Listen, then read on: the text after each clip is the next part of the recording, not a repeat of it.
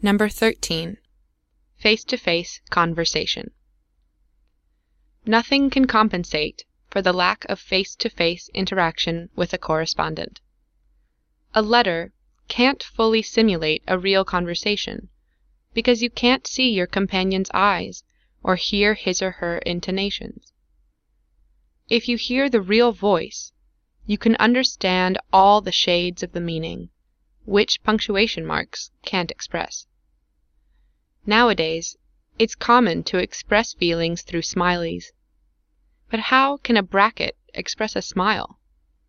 Can ten brackets together express sorrow or frustration? Can lines, points, and other marks express love? A glance can express much more than a whole opus. But people are used to these symbols and can't write without extra brackets. A person can't understand the joke in the text without the appropriate sign. Maybe I am just making a mountain out of a molehill because I miss my sister badly.